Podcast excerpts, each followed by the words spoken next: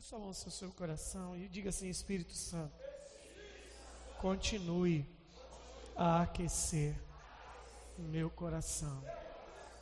Aleluia. Eu queria que você me ouvisse nesta noite com paixão no seu coração. Que a palavra dessa noite possa despertar paixão no seu coração. Amém? Eu vou ler dois versículos. E aí a gente vai compartilhar.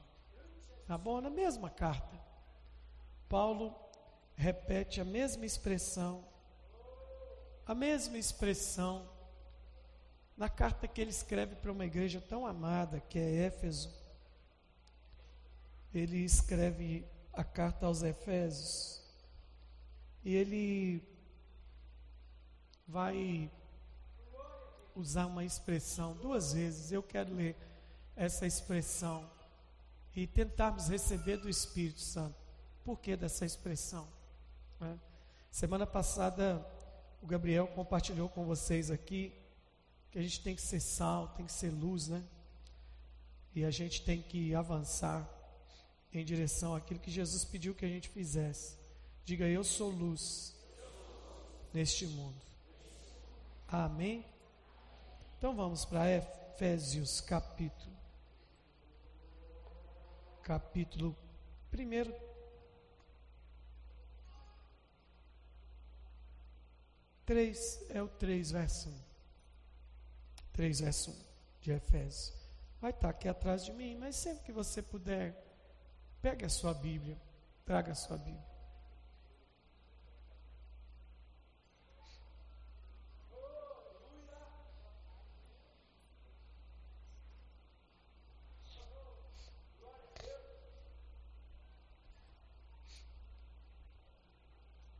Por esta causa,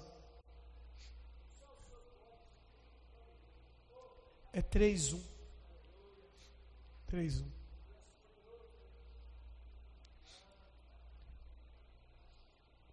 Por esta causa, eu, Paulo, sou prisioneiro de Cristo Jesus, por amor de vós, gentios Capítulo 4 agora, da mesma Efésios, verso 1, ele vai repetir a expressão. Rogo-vos, pois eu, o prisioneiro no Senhor, que andeis de modo digno da vocação a que fostes chamado. Rogo-vos, pois, de novo, eu, prisioneiro no Senhor, que andeis de modo digno da vocação que foste chamado. Nesse tempo de casa de paz, a gente vai trazer algumas características dessa vida que a gente vive em Jesus. A primeira foi semana passada, a gente falou que a gente é uma luz. E hoje eu quero falar que a gente é um prisioneiro. Aleluia? Por isso que eu preciso que você me ouça com paixão no seu coração. Amém? Uh, quando Jesus faz a oração do Pai Nosso, ele fala uma pequena frase Jesus ora na oração do Pai Nosso, ele fala assim: venha, venha o teu reino. E acompanhado dessa frase, ele fala: seja feita a sua vontade, aqui na terra como no céu. É uma oração é, que continua o pedido: venha o teu reino, para que seja feito. Só quando o reino vem, a vontade dele vai ser feita aqui na terra, porque a vontade dele já é feita no céu. E nós estamos aqui, nós estamos aqui nessa terra para manifestar o reino de Deus. O que é o reino de Deus? O reino de Deus é justiça, paz, alegria no espírito. O reino de Deus é subverte o conceito desse mundo. Se você quer saber se você está andando na direção do reino, é só você olhar para onde o mundo está andando. Se você está andando na direção contrária, você está indo bem está de parabéns. Você está andando direção, contrária à direção que esse mundo anda, os sentimentos desse mundo, das visões desse mundo, das regras desse mundo, você está indo bem, você está de parabéns. E isso é uma maneira simples né, de analisar a nossa vida. Como é que eu manifesto o reino? primeiro é vivendo contrário a esse mundo. Segundo, é entendendo os princípios desse reino. Por isso que eu tenho insistido tanto para que todos aqui leiam, leiam sistematicamente, não é uma vez. Não é ler uma vez e passou. Leiam, leiam Mateus 5 a 7. Começa por ali, fica mais fácil. Tudo, tudo por ali vai ficar mais fácil. Agora, é, por exemplo, quando você tiver dúvida do que fazer na vida, está na situação, como é que eu sei, como é que eu sei que eu estou vivendo o reino? Quando eu tiver dúvida do, de alguma coisa que eu tenho que fazer, só, só eu pensar assim, o que, que alguém do mundo faria nessa situação? Eu vou lá e faço o contrário. Que aí eu vou estar subvertendo o conceito desse mundo. O conceito do mundo é. Do reino é diferente. Você, você não está lendo comigo todo domingo aqui, Provérbios 11, 24, 25? O conceito do mundo quer ficar rico, aglomera a riqueza, ajunte, retenha. Aí vem o livro de Provérbios diz assim: aquele que retém mais do que justo vai cair na pobreza. É o contrário. Enquanto o mundo fala odeio, odeio, odeio, odeio, odeio, odeio, o reino está dizendo perdoe, perdoe, perdoe, perdoe. O reino de Deus funciona por princípios. Né? É, a, o, o, comportamento de quem está no reino ele é diferente. O alvo de Deus não é que Jesus seja simplesmente o nosso Salvador. O propósito de Deus é que Jesus seja o nosso Senhor. Só pode chamar o reino quem decidiu ter um Senhor, quem decidiu ter um rei. Eu sei que esses conceitos básicos vocês já sabem. Mas, enquanto nós tentarmos viver a vida cristã de maneira natural, nós não vamos experimentar o mistério da cruz de Cristo. Enquanto nós tentarmos conceber o reino de Deus de forma natural, nós não vamos conseguir experimentar o sobrenatural do reino de Deus. Né?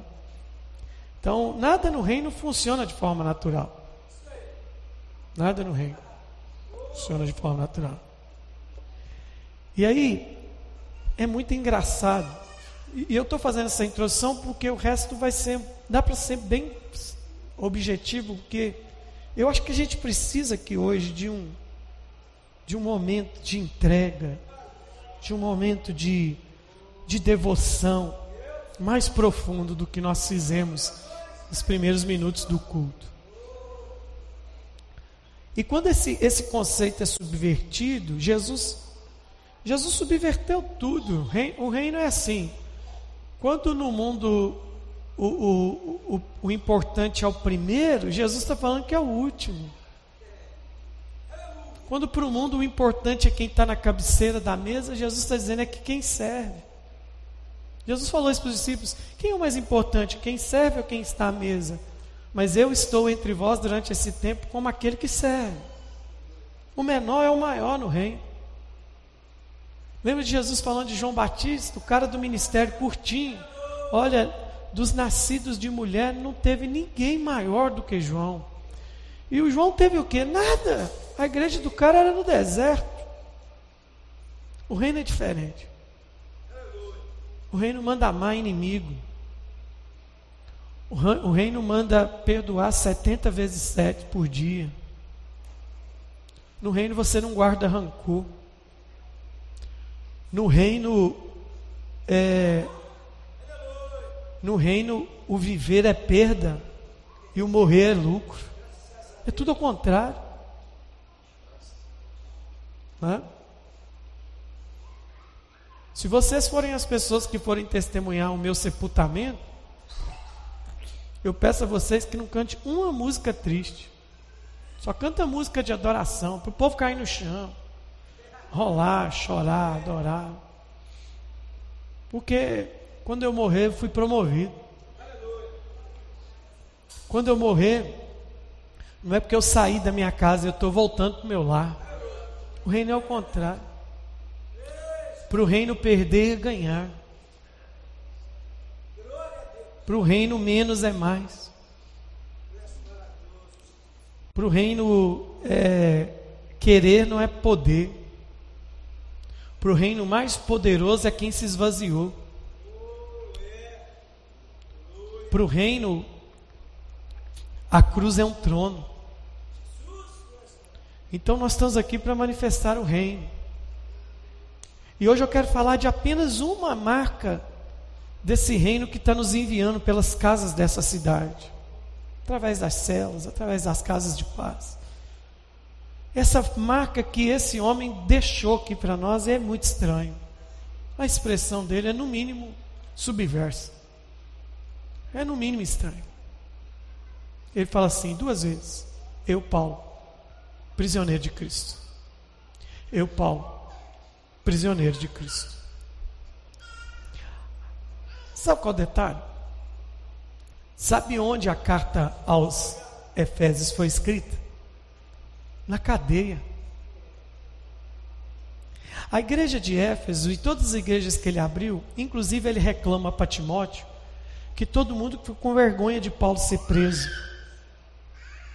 Teve muitos irmãos que ficaram com tanta vergonha do apóstolo preso, porque um dos motivos da prisão de Paulo, ele foi colocado como o camarada participante da trama da queima de Roma, um dos, dos crimes que ele foi acusado na, na última prisão. E muitos irmãos ficaram com medo da prisão de Paulo. E agora ele está escrevendo para Éfeso, dizendo assim: olha, irmãos, eu sou prisioneiro de Cristo. Eu sou prisioneiro de Cristo. Ele está na cadeia dizendo: Eu não sou prisioneiro de Roma. Ele não está dizendo: Eu sou prisioneiro do sistema. Eu não sou prisioneiro de uma ação judicial contra mim. Eu estou aqui porque Cristo, a minha vida não é presa a essa cadeia. Porque da cadeia ele escreveu um monte de carta. As, as, as cadeias da prisão não, não, não enjaularam Paulo. Paulo era uma fera em, sem condição de ser enjaulado. E ele está dizendo aqui: olha, quem me prende é só Cristo. Só tem uma pessoa que pode me prender, é Cristo.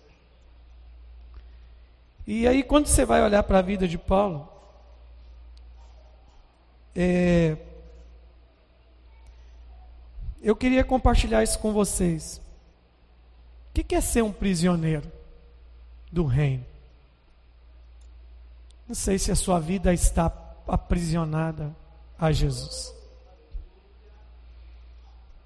Mas eu quero muito que a minha esteja. Alguns momentos ela não esteve, mesmo eu sendo crente há tantos anos, pastor, filho de pastor. Teve momentos que a minha vida não estava aprisionada a Cristo. Mas hoje eu pedi para que Ele me acorrentasse a Ele. E as cordas dele, as correntes dele são de amor.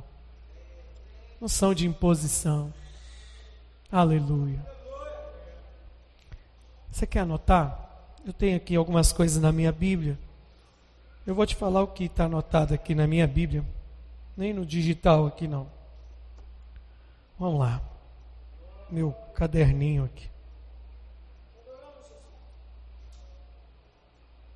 Quem é prisioneiro desse reino? que é ser prisioneiro do reino?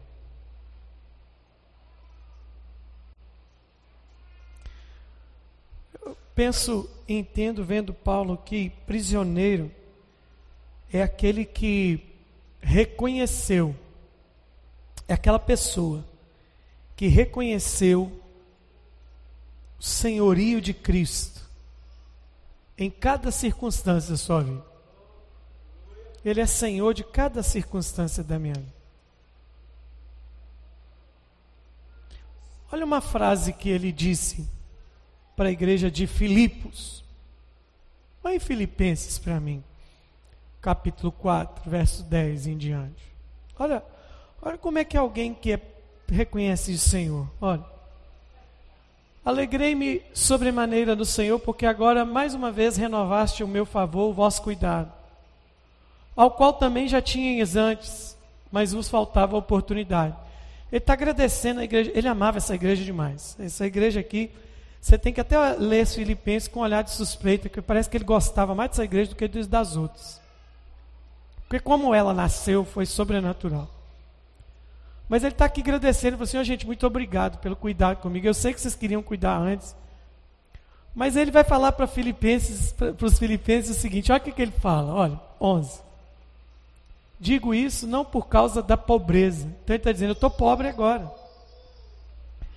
Porque aprendi a viver contente em toda e qualquer situação. Olha, 12. Eu tanto sei ser humilhado, como também ser honrado. De tudo em todas circunstâncias. Já tenho experiência, tanto de fartura como de fome, assim de abundância como de escassez. Ele falou assim: já vivi de tudo. O 13 você conhece, você não precisa nem pôr na tela. Olha como é que você conhece. Ó. Posso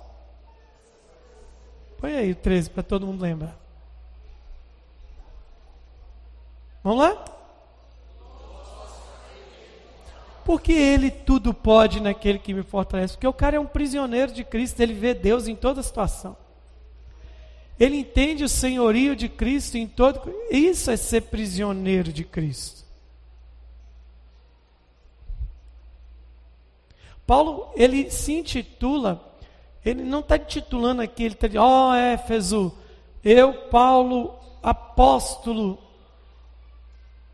que mais abriu igreja, apóstolo que mais pregou entre os gentios, eu sou prisioneiro. Eu sou prisioneiro. E Cristo era a prisão de Paulo. Não era, não era a prisão inferior onde ele ficou em Roma onde ele foi, esperou até o dia da sua morte. Ele está dizendo assim: foi Cristo que me prendeu. Tenho prazer nisso. Por que, que eu estou dizendo isso? Porque eu vejo que a vida cristã, para muita gente, está virando um peso. Tudo é um peso. A vida cristã, ela deixou de ser um prazer para muita gente. Sou prisioneiro do Senhor. Ele está dizendo em Efésios lá no capítulo 1, ele diz: Eu sou preso a Cristo por amor de vós. Depois ele está dizendo assim: Eu sou prisioneiro de Cristo. O que, que ele está dizendo? Ele está dizendo: O meu Cristo é minha prisão. Hum. O meu Cristo é minha prisão. Esse Cristo que eu amo me aprisionou. Esse Cristo que ah, eu não consigo viver sem Ele não é para me tirar do sufoco, não é para me abençoar. Eu estou preso a Jesus. É isso que ele está dizendo.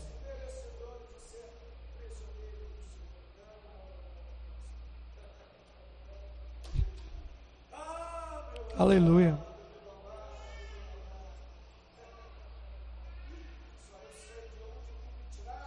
Então, prisioneiro é quem reconheceu o senhorio de Cristo em toda situação. Eu não sei se você já leu ou sabe, mas um dos motivos que culminou na perseguição romana aos cristãos, escute isso, um dos motivos que culminou a, a perseguição romana a, a, aos cristãos é porque na época do Império Romano, logo depois que Jesus morreu e ressuscitou e foi aos céus, uh, onde onde eram se estabelecidas as províncias romanas, as cidades romanas. Era obrigatório. Quando César chegava, uma autoridade em nome de César chegava, eles tinham que falar Quirios César. Porque o imperador era uma divindade. Quirios em grego é Senhor. César é Senhor. E aí os cristãos que converteram a Jesus pararam de dizer Quirios César eles começaram a dizer Quirios Cristo. Quirios Cristo.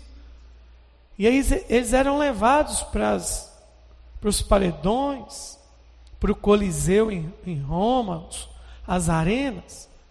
E eles ficavam ali.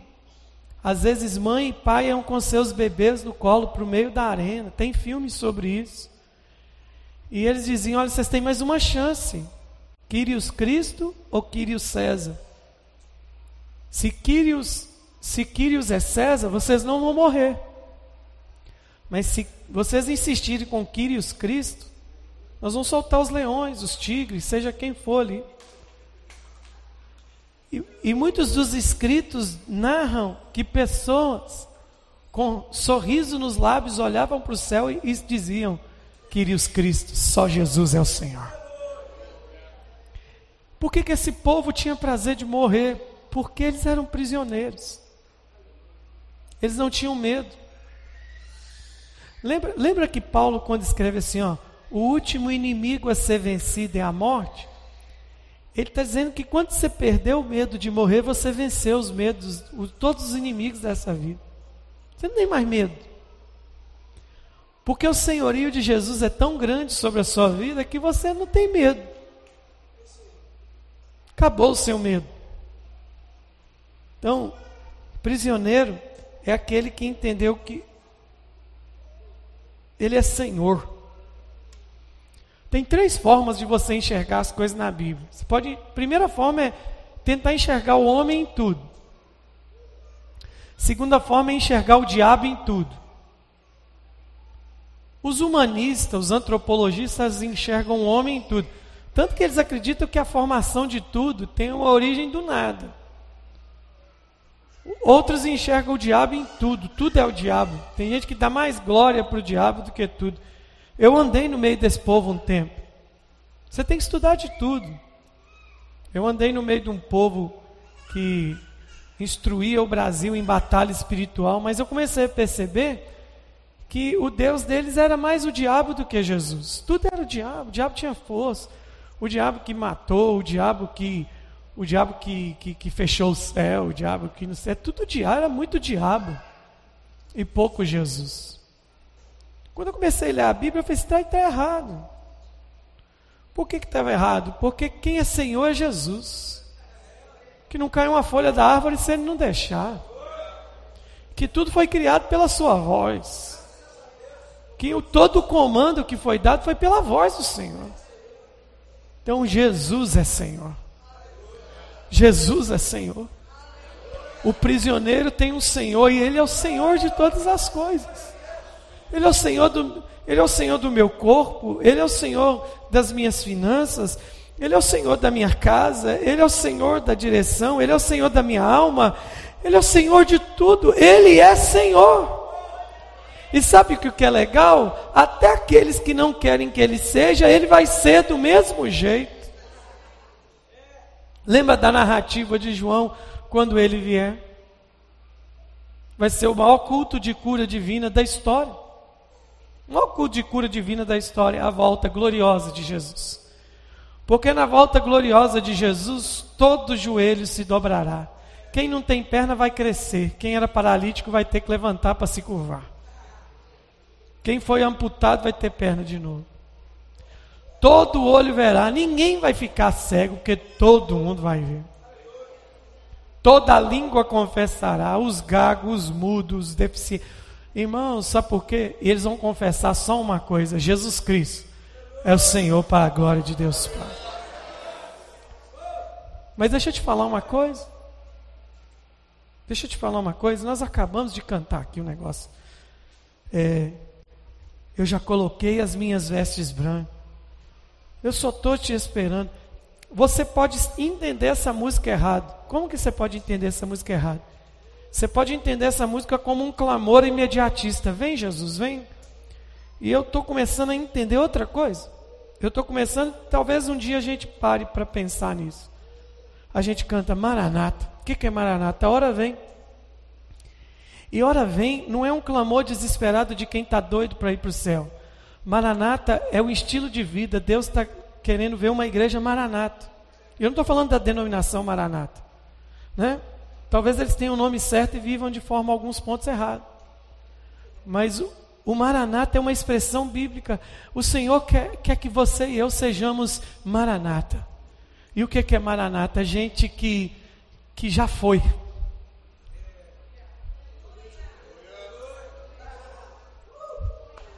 Você não entendeu.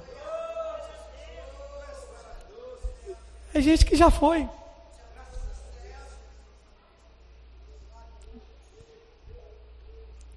Como é, que eu, como é que eu sei que alguém já foi? Ah, eu te dou Eu, eu te dou alguns conselhos.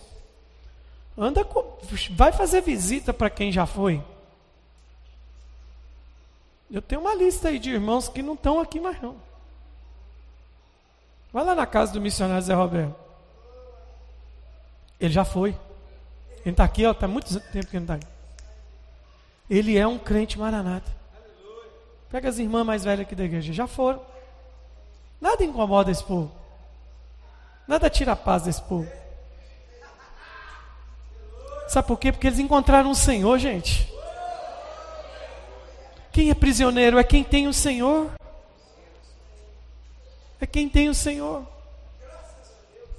Olha o que, que o cara está dizendo. Quando Paulo estava na prisão e toma e apanha e está ali a pera, ele falou assim: quando for tomada, ou quando for destruída, esta casa terrena, corruptível, temos em Cristo, temos em Deus uma casa eterna inabalável. Não adianta vocês me pressionar, não adianta vocês me colocarem medo, eu tenho um Senhor. Eu tenho tentado me aprisionar a isso, a Cristo que é o Senhor. Quando Paulo diz eu sou prisioneiro, ele não está dizendo, é, ele está dizendo assim, eu sou prisioneiro por causa de Jesus, não é por causa da, da cadeia de Roma. Porque ele já tinha vivido uma experiência seguinte: meter a algema nele, lembra? Meter o couro neles, e à meia-noite cantavam um hino. Hã? Cantavam um hino. Qual hino que eles cantavam? Ih, rapaz, eu vou perguntar. Lá no céu eu vou perguntar. Eu quero saber que hino foi esse. Eu suponho qual seja o hino. Qual, mas peraí, pastor, você está herege demais, ô irmão. Todo judeu tem um inário. O inário do judeu é o livro de Salmo. Então eles cantaram algum salmo. O dia que eu achar o salmo que eles cantaram, eu tenho eu tenho, algum, eu tenho algumas sugestões. Mas deixa para lá. Cantou, houve um terremoto, a corrente quebrou, a cadeia abriu. Naquele dia Paulo entendeu: ninguém te prende, só eu te prendo. Aleluia. Eu, Paulo, prisioneiro de Cristo. Sabe por que, que eu faço tudo que faço? Porque Ele me prendeu.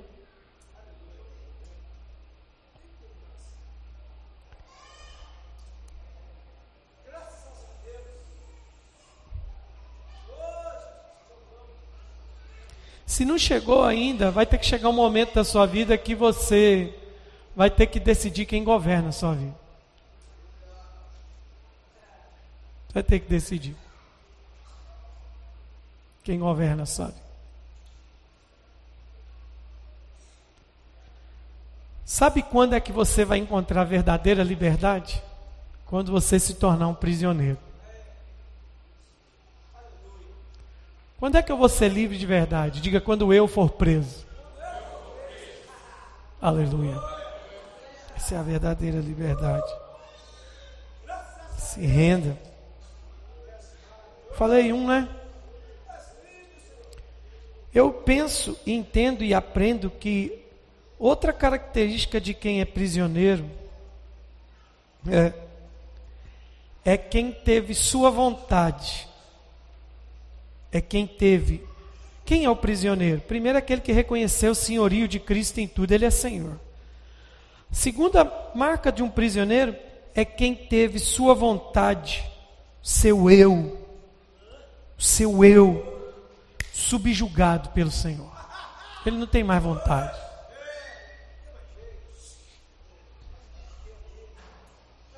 Uma vez eu fiz uma oração tem gente que critica essa oração. Eu oro a Jesus assim, eu ensinei para algumas pessoas, para Jesus, olha, eu sei que em espírito e por consciência e por criação divina, eu tenho uma coisa que tem conflito entre as teologias, né? Livre-arbítrio. Uns dizem que nós não temos por causa da queda, outros dizem que a gente tem. Eu sou dessa linha que continua acreditando que a gente tem escolha, né? Por isso que a gente tem cérebro. Que eu não sou uma marionete na mão de Deus. Eu não sou uma marionete, mas eu sou um prisioneiro agora. Eu digo, Jesus, Senhor, eu estou eu, eu tô, eu tô queimando meu livre-arbítrio no seu altar, eu não quero ele não. Não quero ter escolha não. Por quê? Porque é que o Senhor subjugue a minha vontade. Sabe por quê? Porque tudo que eu tive vontade de fazer pela minha carne deu ruim. Deu problema. Para você foi assim também? Quem já passou por essa experiência? Deu ruim, não deu? a gente pudesse ter voltado atrás, a gente não faria, porque deu ruim. E por que, que a gente fez? Porque aquela área da nossa vida não foi subjugada pelo senhoria de Cristo. Nós vamos vencer. Em nome de Jesus. Aleluia. Veja bem.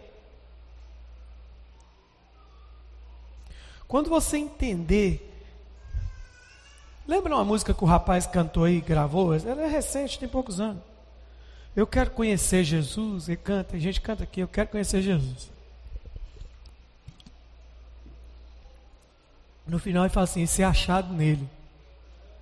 Não é ser achado com ele, é nele. Então ele me escondeu e só tem um jeito de me achar nele. Eu fui subjugado da minha vida.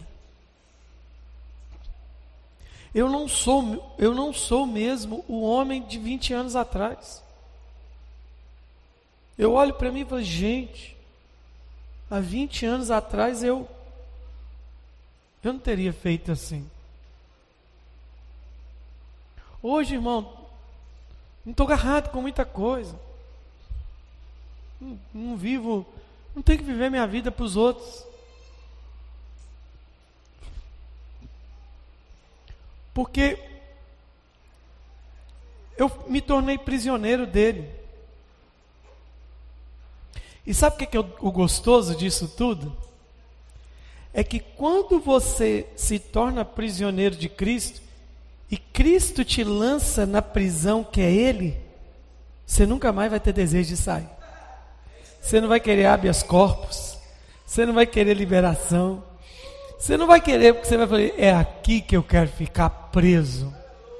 Preso a ti, Jesus. Esse negócio é muito intenso. Por que, que eu estou dizendo que o prisioneiro é alguém que teve sua vontade subjugada? Uma vez, eu já fiz algumas visitas na cadeia.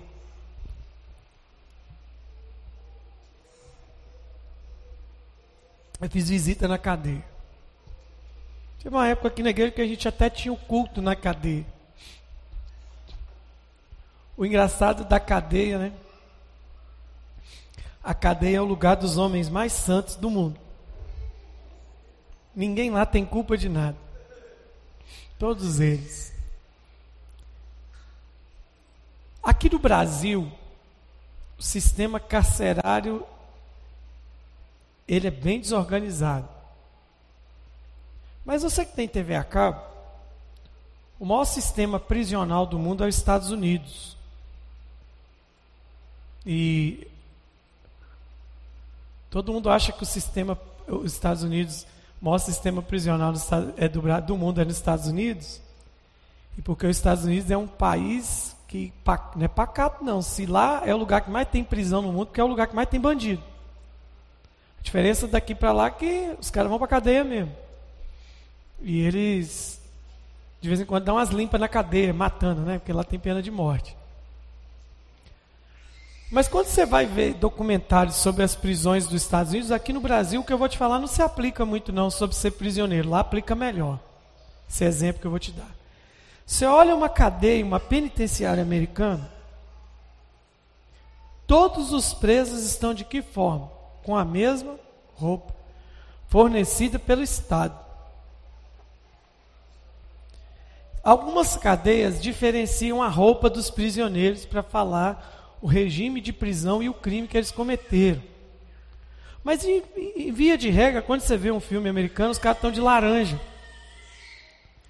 Você observar, eles vão estar com a mesma roupa e com o mesmo calçado, que são prisioneiros. Aqui no Brasil era para funcionar assim, mas não funciona. Quando eu vejo aquilo e vejo o que Paulo leu, eu fico pensando o seguinte: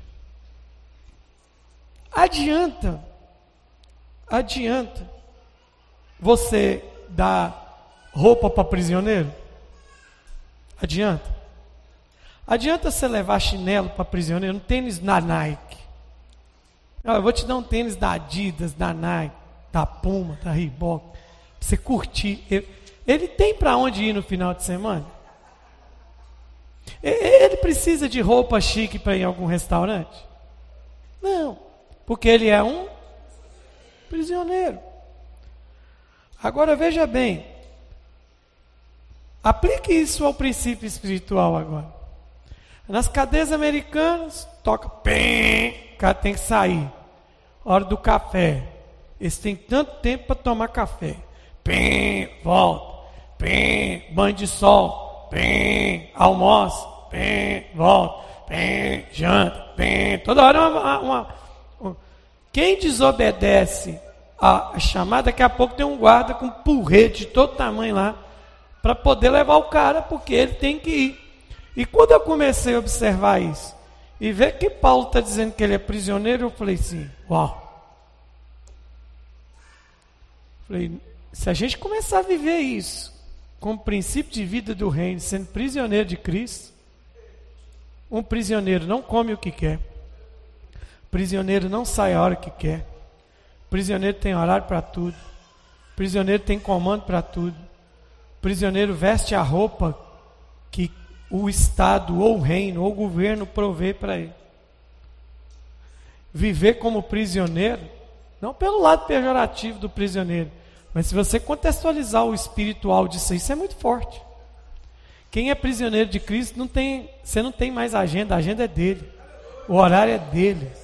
A vida é dele. A roupa que você tem é ele que te deu. A comida que vai para sua mesa é ele que te deu.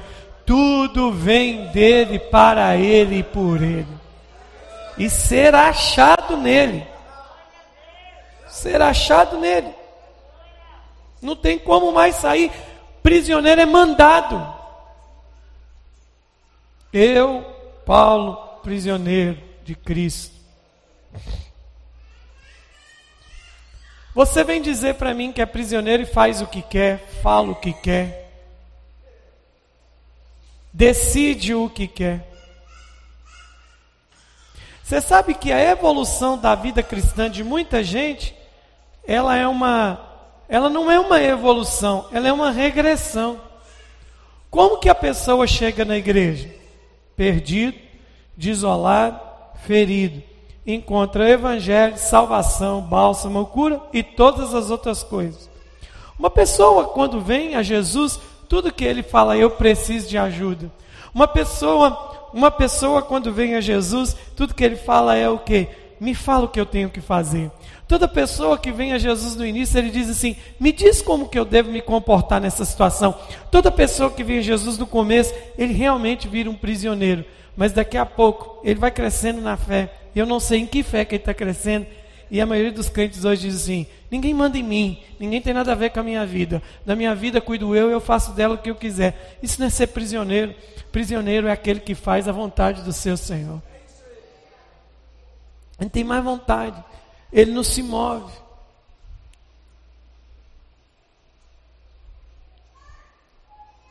Tudo que uma pessoa vai me perguntar, se pode fazer, hoje eu falo para ela assim: você já perguntou isso para Jesus?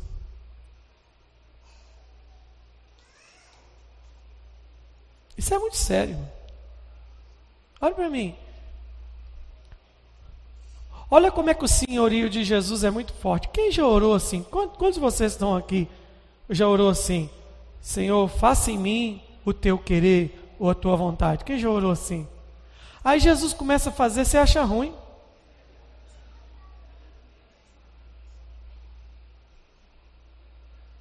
Ó, oh, sem medo de errar, 50% do auditório aqui está pedindo para Jesus te dar uma situação que foi Ele mesmo que tirou da sua vida. 50% aqui do auditório, para ser bonzinho. Eu não entendo isso. Eu, como pastor, sou assim, já errei demais com Jesus. Jesus, purifica a tua igreja, limpa a tua igreja, sara a tua igreja. Aí Jesus começa a fazer uns negócios, eu começo a achar ruim com Jesus. Mas Jesus, o que está acontecendo? Aí Jesus fala comigo, você não pediu para eu fazer? Eu estou fazendo. Eu sou prisioneiro, prisioneiro não tem mais vontade. Você pode ver que depois que Jesus se tornou seu Senhor, teve coisa que você teve vontade de falar, mas por algum motivo você não falou. Você controlou o demônio que queria te dominar. Porque o Senhor da casa chegou. Porque você é um prisioneiro. Eu não sou livre. Quem é prisioneiro não fala o que quer, não vai aonde quer, não faz o que quer, não veste o que quer. Não é prisioneiro, não tem mais. Então é alguém que subjugou o seu eu, acabou eu. Tem um monte de coisa que eu gostaria, mas não gosto mais. Por quê? Porque o meu Jesus não gosta. Deixa eu te falar uma coisa. Senhorio de Cristo, quando é que o senhorio de Cristo evoluiu na sua vida? Quando você para de fazer coisas que você parou com aquela coisa de crentinho. Qual é coisa de crentinho? Crentinho só preocupa com as coisas que são pecado. Eu não vou fazer isso é pecado.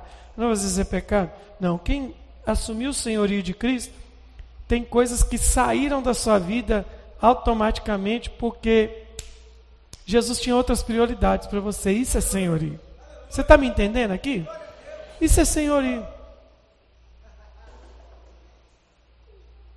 Aí você entendeu o que é senhorio de Cristo. Eu gostava muito de ver algumas coisas. Essa experiência pessoal, irmão, eu não estou colocando isso como doutrina, não. Não quero que seja doutrina. Não quero que você faça isso porque eu estou te falando para fazer. Mas eu, gostei, eu sempre gostei muito, sabe, de filme de terror. Gostava da trama. Onde é que vai dar isso? Depois eu passei a analisar pelo seguinte ponto. Falei, rapaz, o cara que fez o filme de terror, ele teve uma experiência tão profunda com Satanás que ele reproduziu igualzinho. Cheguei a essa conclusão. Aí um dia eu estava vendo um filme bem tenebroso, muito tenebroso, e de repente no meio do filme, uma voz tão doce falou assim: Isso aí não é para você mais não. Eu desliguei e fui dormir. E nunca mais vi. Não tive prazer mais, porque o dono da minha prisão falou com minha amiga assim: Você vai dormir na hora que eu quero, você vai comer o que eu quero, você vai vestir o que eu quero. Eu sou o seu Senhor.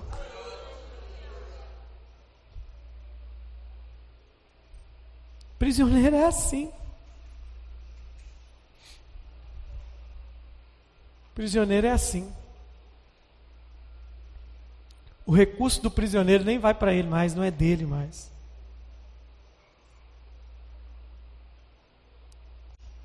Deixa eu te falar uma coisa. Depois que eu aprendi que Jesus é meu Senhor, eu vendi minha liberdade para Ele, eu dei, entreguei. Isso é uma delícia. É um prazer enorme. Tem muita gente cansado pelo Evangelho. Sente a vida cristã muito cansada, muito pesada. Tudo muito pesado, muito sofrido. As minhas perseguições, as minhas lutas, a minha solidão. Quem está sozinho reclama da solidão. Quem está cercado reclama da multidão. O sozinho fala, estou ah, tão sozinho. O cercado fala, nossa, é gente demais na minha cabeça, é muito menino, é marido, é a igreja, não sei o quê. A gente não tem, a gente não tem lado. Veja bem, toda vez que alguém me pergunta sobre alguma coisa, eu falo assim: o que, que Jesus te falou sobre isso? O que, que a Bíblia disse sobre isso? Eu aprendi que tudo que a Bíblia não fala claramente, ela dá um caminho para decisão. Ela dá um caminho. Tem assuntos que a igreja é tão polêmico, para mim é tão simples de resolver. Uns assuntos bobos que as pessoas ficam nas vibes tão bestas. Graças a Deus a igreja superou um monte de coisa que já passou. Muita coisa de uso e costume já foi superada, graças a Deus. Mas tem coisas que até hoje as pessoas têm medo de falar. As pessoas ficam assim, ô oh, pastor, é, A pessoa já chega para você e fala assim: ó, Pastor, é pecado beber? Porque a Bíblia diz: Não vos embriagueis com vinho. A Bíblia só cita o vinho.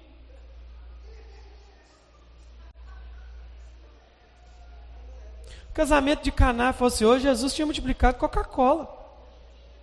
Dependendo do casamento, era refrigerante picolino. Aí as pessoas ficam nessa. Para quê? Hoje eu estou assim, pode beber? Pode, irmão. Compra, constrói uma adega na sua casa. Bebe, vem para o culto, bebe. Entra ali precisando de ajuda para sentar. A gente vai pôr a mão na cabeça sua e expulsar o Zé Pilintra. Umas bobagens. Por que, que ninguém chega para a gente e fala assim, ô pastor, é pecado falar mal dos outros? Pecado fofocar? Por que, que ninguém pergunta isso? Porque já sabe que é errado e faz assim mesmo. Porque ele não tem um Senhor na sua vida. Alguém já te perguntou assim: é pecado maltratar a esposa? Que isso é óbvio. É porque é gente que não subjugou o ego ainda. Quem é prisioneiro subjugou o seu ego. Morreu. Como é que você sabe que alguém morreu?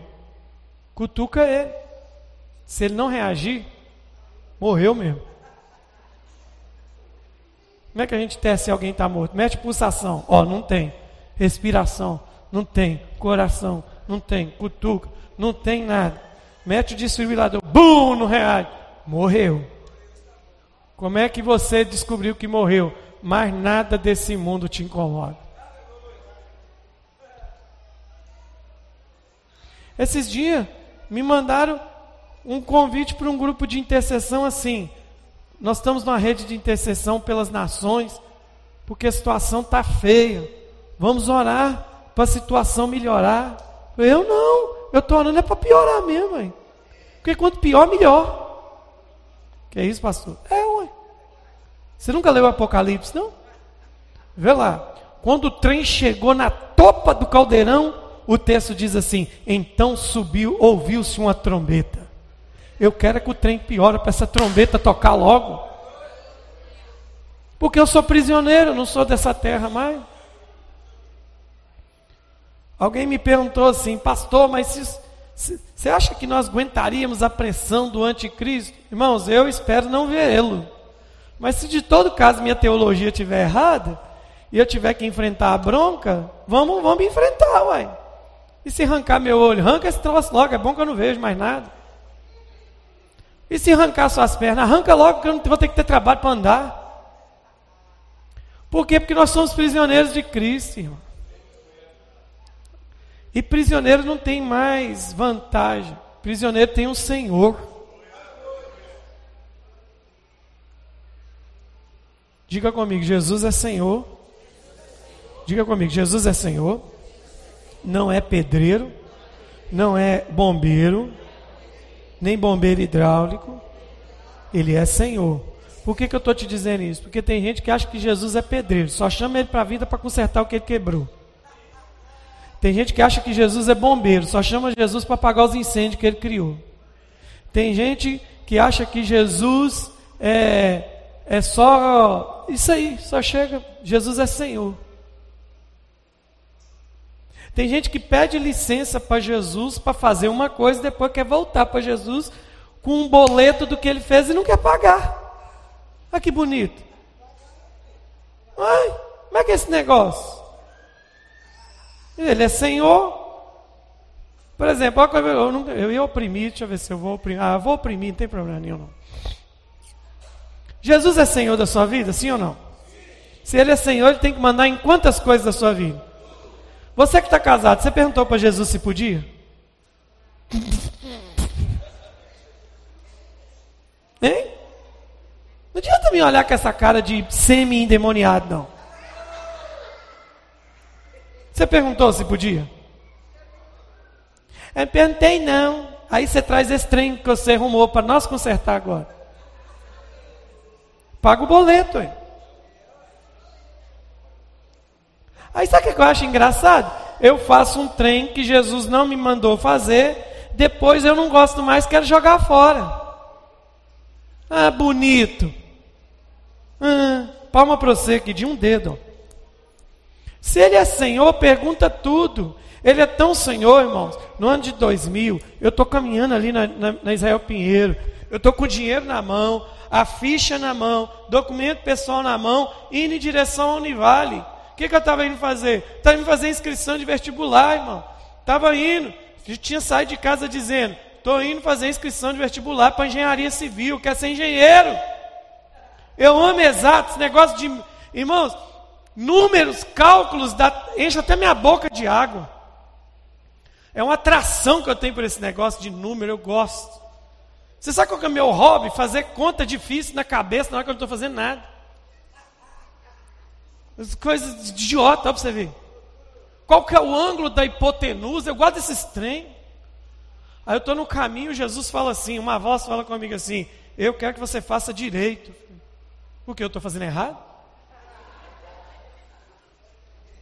Eu cheguei no balcão, irmão. Cheguei no balcão, entreguei minha ficha, entreguei o dinheiro, entreguei meu documento pessoal para a menina. E ela falou assim, já estava lá. Ela olhou na minha cara e falou assim: Você falou comigo direito mesmo? Qual a fonética igual que tem direito para engenharia?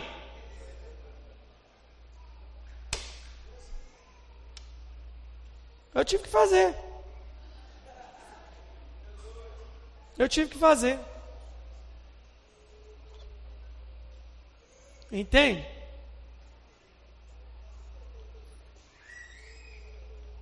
É lógico que para casar é você que escolhe. Mas para casar com aquela moça que está ali atrás, ela não está tão moça mais. Já está com os dias avançados.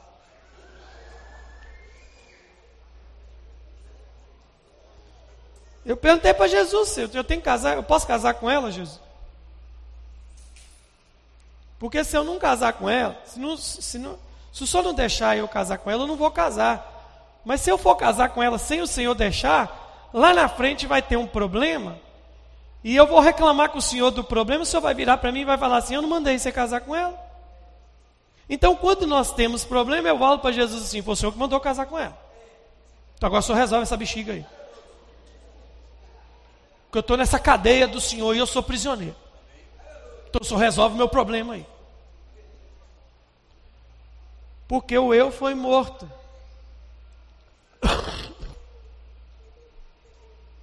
Diga comigo, prisioneiro não tem vontade.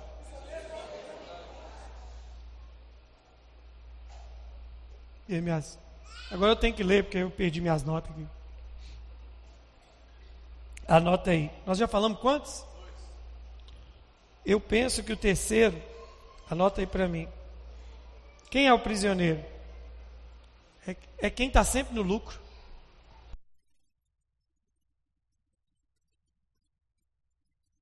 Prisioneiro? Quem é prisioneiro? Na vida existem dois tipos de pessoas. Diga comigo, os realizados e os frustrados. Só tem esse tipo de gente na terra. Quem é? Quem é os frustrados? O frustrado é, é aquela pessoa que sempre acha que merece mais do que tem. Isso é frustrado. Nada vai satisfazer ele. Ele é um buraco, ele é um abismo eterno. Ele pode participar das melhores coisas do mundo. Vai sempre estar tá faltando alguma coisa. E pior que o frustrado, geralmente é aquele que não tem nada. É aquele que anda a pé e fala mal do carro que o outro tem. Isso é frustrado. O frustrado tem cabelo ruim e fala que o cabelo do outro é feio. Frustrado. Brincadeiras à parte, mas o frustrado é assim. E qual que é o problema de quem é prisioneiro? Prisioneiro para ele, ele está no lucro o tempo todo.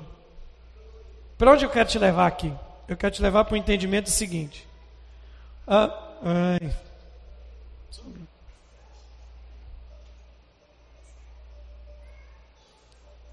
Põe aí para mim Filipenses 1, 21.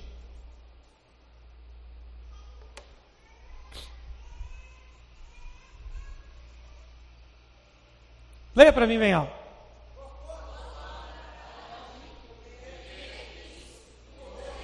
Está vendo que ele dizendo que o viver não é prejuízo? O viver é o quê? Qualquer coisa que seja viver fora de Cristo não é viver. E o morrer é o quê? Para o mundo a morte é o quê? O fim. Mas para nós é o quê? Eu não sei se você tem coragem para falar isso para o seu irmão, tem, não vai ter coragem não. Fala para o seu eu estou doido para morrer. Tem uns aqui que estão, eu conheço. Né, Roberto?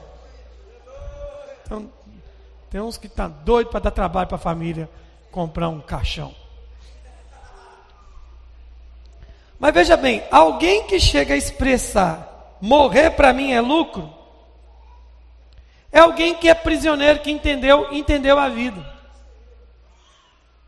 Eu estou no lucro. Meu irmão, eu tenho 41 anos. Se a minha vida acabar aqui agora, eu morri no lucro. Deixa eu te contar a minha vida, é um testemunho da minha vida, ó. Eu não mereço o ventre que eu nasci, eu não mereço o pai que eu tenho. Eu não mereço as irmãs que eu tenho. Eu não mereço a igreja que nasci. Eu não mereço a vida que levei. Eu não mereço as coisas que aprendi. Eu não mereço as pessoas que conheci. Eu não mereço nada. E eu vivo feliz demais, porque eu acho que tudo para mim é lucro. Qualquer coisa para mim é lucro. O problema de quem é frustrado, ele nunca vai ser saciado de nada. Sempre vai querer mais. Ele sempre quer mais. Ele vive na, na, na ideologia coach, sempre queira mais.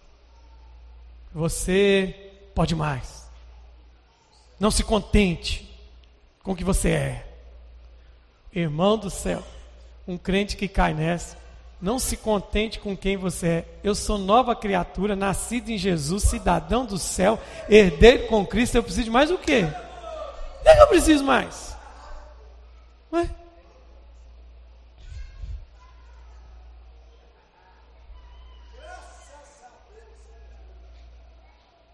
Eu, eu acho engraçado quando alguém fala assim: Você merece. Não merece nada, não. Prisioneiro é quem entendeu quem era, de onde veio. Cinco segundos para você lembrar de onde Jesus te tirou. Tá bom? Um, dois, três. Viu? Quem é prisioneiro consegue entender essa gratidão. E tinha que sair um aleluia da sua boca agora. Tinha que sair um graças a Deus da sua boca. Eu vou, te dar uma chance na hipocrisia de você fazer isso aqui agora. Irmão, cinco segundos. Olha de onde Jesus te tirou. Olha do que, que Jesus te perdoou. Olha do buraco que ele te tirou. Você precisa de mais o quê? Hein? Do céu. Pelo amor de Deus.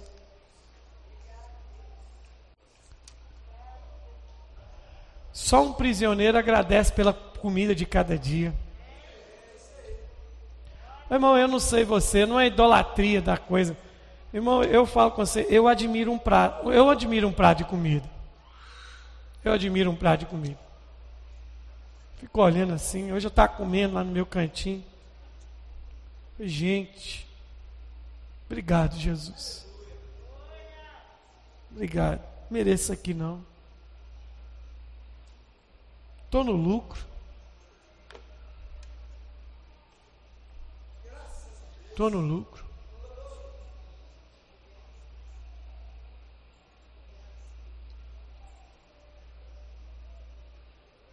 Eu não mereço aqui não. Olhando para esse auditório aqui, não mereço aqui não.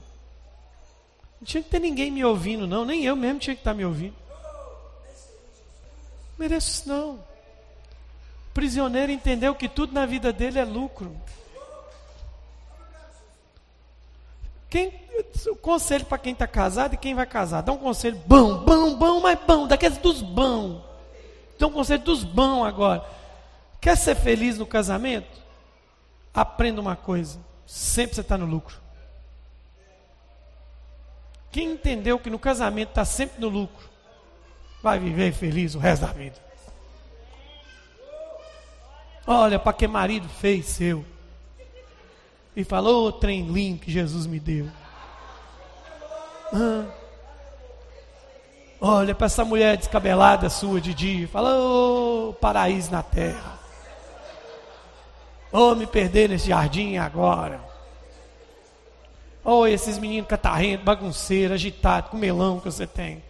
Uh, coisa boa, é tudo herança de Jesus. Está no lucro. Né?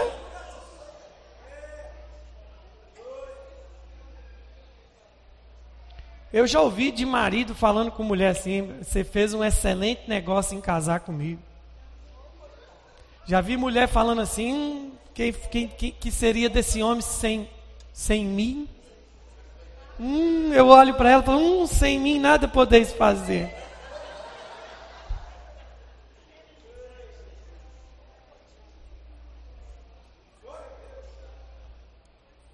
Tem gente que quando casa, é, é, irmão, é normal. É, é raro o casal que está em Jesus, que casou e a vida deles vai piorar. Casamento é prosperidade, filho é prosperidade. sou muito mais próspero, por isso que eu falei com a Jaqueline, você deu bobeira. Se nós somos prósperos pra caramba com três filhos, imagina com cinco, nós estava rico.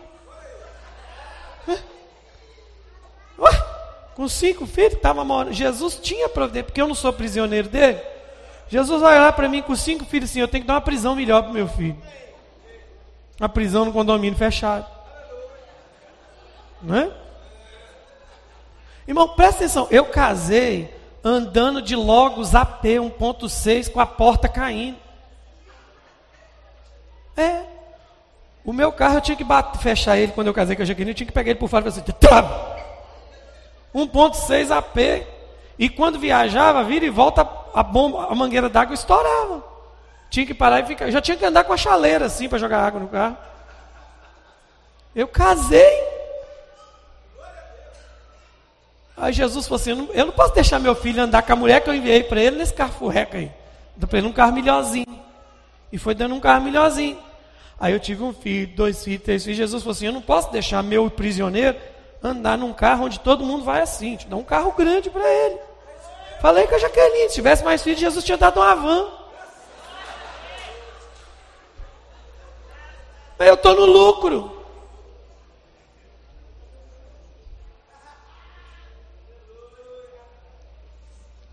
Você que tem uma mulher que Provérbios fala rixosa, Salomão, Salomão teve uma mulher que perturbou ele, cara. Ele teve uma mulher que injuriou aquele cara até o fim do mundo, porque ele falou assim: é melhor morar numa casa que goteja a noite toda do que na casa que tem uma mulher rixosa. Irmão, ele deve ter casado com uma mulher endemoniada. Ele teve 300 esposas e mil concubinas. E 700 concubinas. Teve mil mulheres. Ele falou esse negócio. Mas o dia que o seu cônjuge, sendo homem ou mulher, estiver enchendo a paciência demais, ingrato demais, ah, essa cara, não sei o quê, cortina, caindo quem, ele vai falar assim, meu bem, vamos passar uma noite romântica debaixo da ponte? Só para a gente sentir. Oh, glória. Como diz o pastor André, o glória não sai nessa hora. Né? Hum? Se tiver um filho que reclama demais que a comida não está boa, guarda uma comida de três dias para ele, bem amassada. Depois de três dias, põe no prato dele. Come aí, filhão. Ah, não quer esse não, esse é o que tem para hoje. Irmão, quem é prisioneiro vive no lucro. E vive no lucro e aprende a viver a vida que Deus deu para ele. Aleluia. Aleluia. Glória a Deus. A vida que Deus te deu é uma benção. Mas sabe por que, que você não acha que ela é uma benção? Porque você é um frustrado. A vida é boa em todo tempo.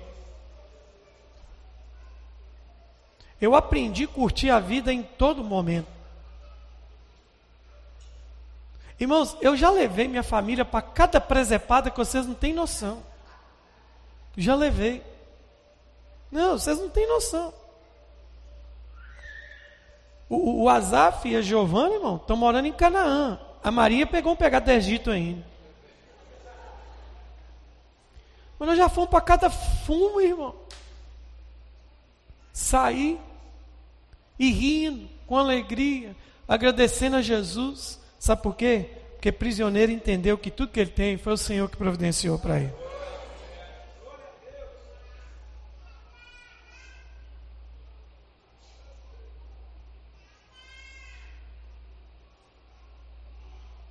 Mas sabe por quê? Que as pessoas não conseguem viver a plenitude do, do, do reino, eles não conseguem ser enviados, eles não conseguem fazer obra de Deus porque a vida é deles. A vida ainda é deles.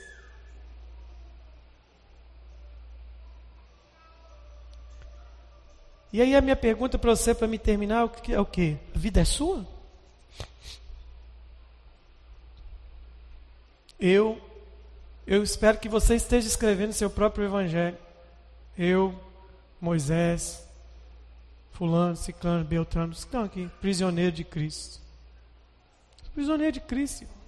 Acabou minha vida. É dele.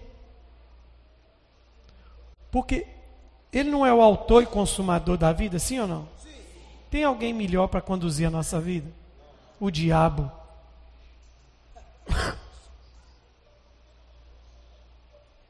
o diabo. O diabo entende de vida? Entende nada. Então, quando você pensar a sua vida cristã, a partir de agora, pense nesse ponto. Eu sou prisioneiro de Jesus. Tudo que eu tenho é dele. Eu estou no lucro. Eu não tenho mais eu. Tudo pertence ao senhorio de Jesus. Porque as pessoas que não entenderam isso, tudo que eles vão fazer para eles é um peso.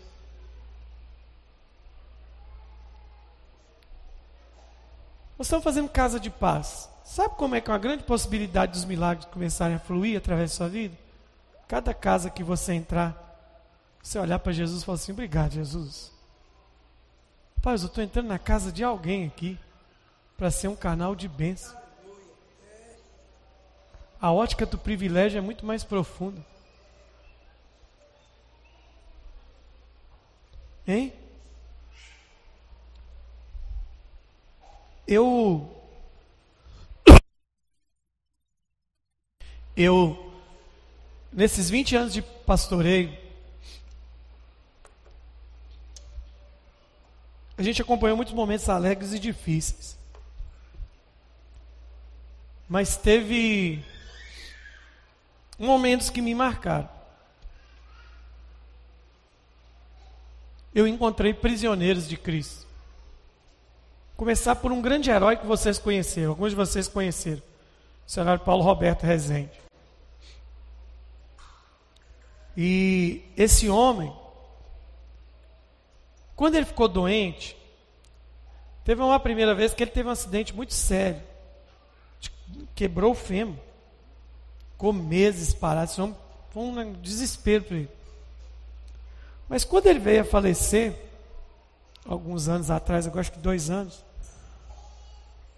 Última coisa que ele falou para o filho dele foi o seguinte: Olha, se for para me ficar assim, nessa cama, eu já falei com Jesus para me levar. Porque eu não presto para viver assim, não. A minha vida não foi assim. Ficar prisioneiro de Jesus. Encontrei muitas pessoas, desde grandes homens, missionários, apóstolos, evangelistas, até pessoas mais simples. Mas eu me lembro uma vez, num, num sepultamento, e uma das coisas mais estranhas é ir ao sepultamento de uma criança. Seja ela um ano, recém-nascido, dias, meses. É, é estranho isso. E nada para você falar. tem nada. tem nada que você fale que console. tem nada que você fala que apazigua aquela dor. Até que um dia eu recebi a revelação. Todos os meus dias foram escritos no seu livro. Tem gente que ele só tem uma página de vida. Um dia, dois dias, três dias. 5 anos, 10 anos, 15 anos, 20 anos, 25 anos, 30. Cada um tem. Deus escreveu e eu parei de discutir com Deus essas coisas. Mas esse dia me impressionou. Aquela coisa que a gente fala assim: alguém tem alguma coisa para falar? Todo pastor precisa falar isso em respeito ao luto da família. Eu pensei comigo assim, já falando assim, eu vou falar só para o protocolo. É igual casamento, quando a gente fala assim, tem alguém que tem alguma coisa contra essa união? Que lá, idiotice danada. É? Porque imagina se tiver a bagaça que vai dar. Eu, eu não quero que esse casamento aconteça. É, vai sair na porrada. Mas você fala para o protocolo, assim, eu vou falar isso aqui porque eu tenho não, mas ninguém, não é possível que alguém tenha alguma coisa para falar. Mas assim, alguém quer falar alguma coisa? Ô irmão, o pai aproximou do caixão, colocou a mão no caixãozinho, que uma das coisas estranhas de criança é o tamanho do caixão também.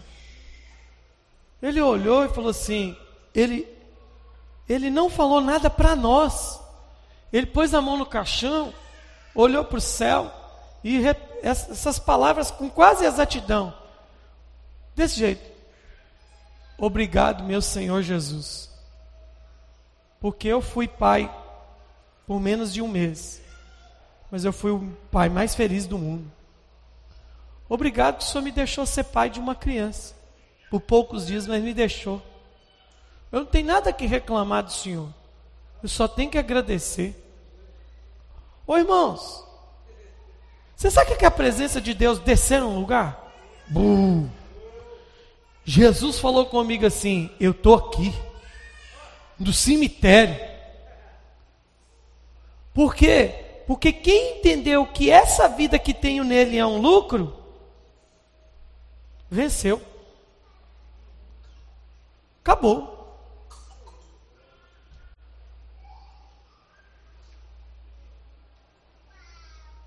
Você já falou para alguém hoje que é uma bênção para você ter ele na sua vida? Você está no lucro?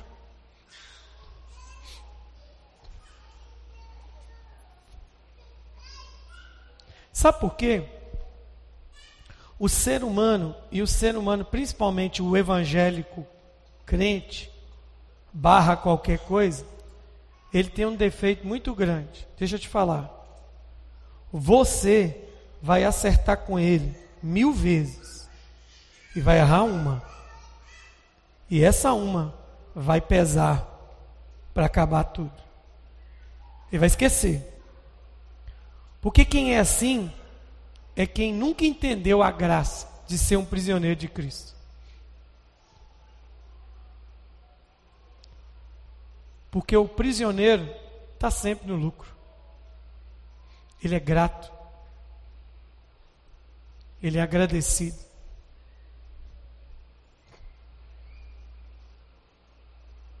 Nós somos prisioneiros de Cristo. Eu quero pedir licença ao apóstolo Paulo para mim falar isso aqui hoje.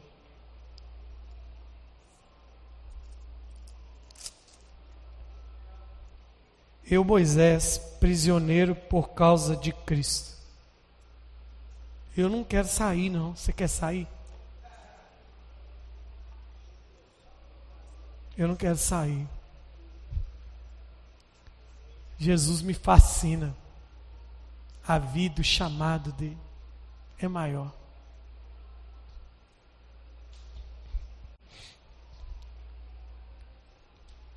Quem aqui já foi mandado embora de uma empresa? Levanta a mão. Não é legal ser mandado embora de uma empresa? É legal? Qual é a primeira pergunta que você faz quando você é mandado embora? Hum? Por quê? Eu fiz. Na sua cabeça você falou assim: ó, oh, eu fiz tudo, até vezes melhor do que me pediram. Eu estou te dando um exemplo da empresa para te mostrar uma coisa. Quem é a segurança da sua vida é o seu Senhor, não é o seu emprego. Você pode estar desempregado amanhã. Pode ter nada amanhã. Você trabalha por produtividade? Pode ser que amanhã não apareça ninguém prestar, pagar a prestação sua de serviço, seja qual ela for. Pode dar errado.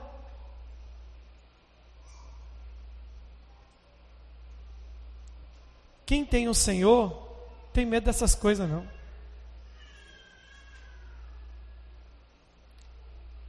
Mas dedique a sua vida a servir a esse Senhor. Se chama Jesus. Seja prisioneiro de Cristo. Uma empresa pode falir da noite para o dia. Pode quebrar. Quem te sustenta? É Jesus. Ele é o seu Senhor. Não dê prioridade a Ele. Diga comigo, Ele é Senhor? Eu não vivo mais para mim, e eu sempre estou no lucro. Estou no lucro. Irmão. Você está no lucro de ser quem você é, de ter o que você tem. Não potencialize os problemas da sua vida, seja qual for ele. Você foi chamado por um Senhor. E eu quero que tirar alguns minutos para a gente adorar esse Senhor. A gente olhar para Ele e dizer: O Senhor é tudo. O Senhor é o motivo de tudo. Me usa. Essa semana você vai ser usado. Mais uma vez.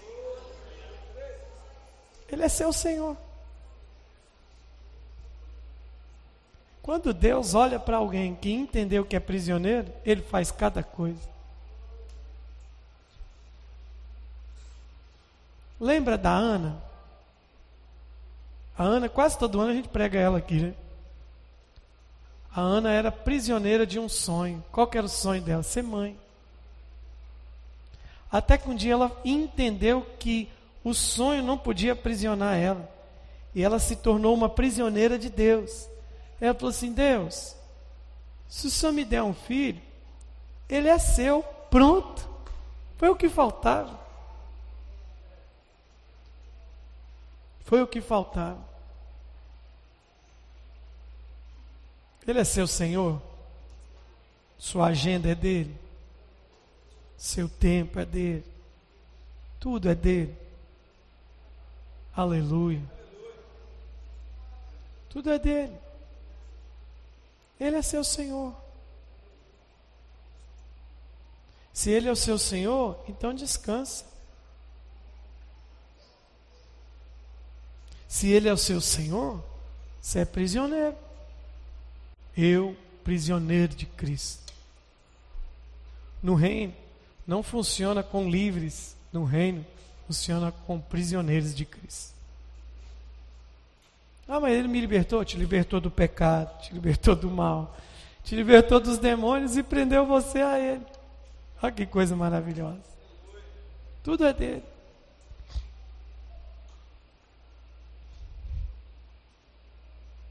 Tem um livro. É, como é que é o nome daquele chinês lá? É Renzi Chan. Francis Chan. Eu te aconselho a ler. Tem um livro dele que virou best-seller. Chama Louco Amor. Louco Amor. É um avivamento que aconteceu na igreja dele. Esse trem lá é legal. Claro que você tem que ler com equilíbrio todas as coisas. Mas é uma igreja que se tornou prisioneira do amor de Jesus. Loucura que está acontecendo, que aconteceu lá. Loucura que aconteceu lá. Um livro fácil de, de, de achar. Foi preso por Jesus. Quem é prisioneiro não tem mais geografia. Lembra daquele texto que quem é do Senhor maligno não lhe toca? Os crentes usam isso como confissão positiva, é só falar. Quem é de Não, irmão, eu já vi o diabo tocar em tanto crente. Que as pessoas não entenderam o que ele disse. Quem é prisioneiro, quem pertence a ele, está escondido nele. Aí o diabo não acha você. O diabo vai ficar com você igual ficou com o corpo de Moisés, está procurando até hoje. Não achou. Porque o que habita no esconderijo do Altíssimo. A sombra do Onipotente descansa. A igreja que vai manifestar um poderoso avivamento nesta cidade é a igreja que se tornou prisioneira de Cristo. Ela não tem mais vontade. Ela é do Senhor.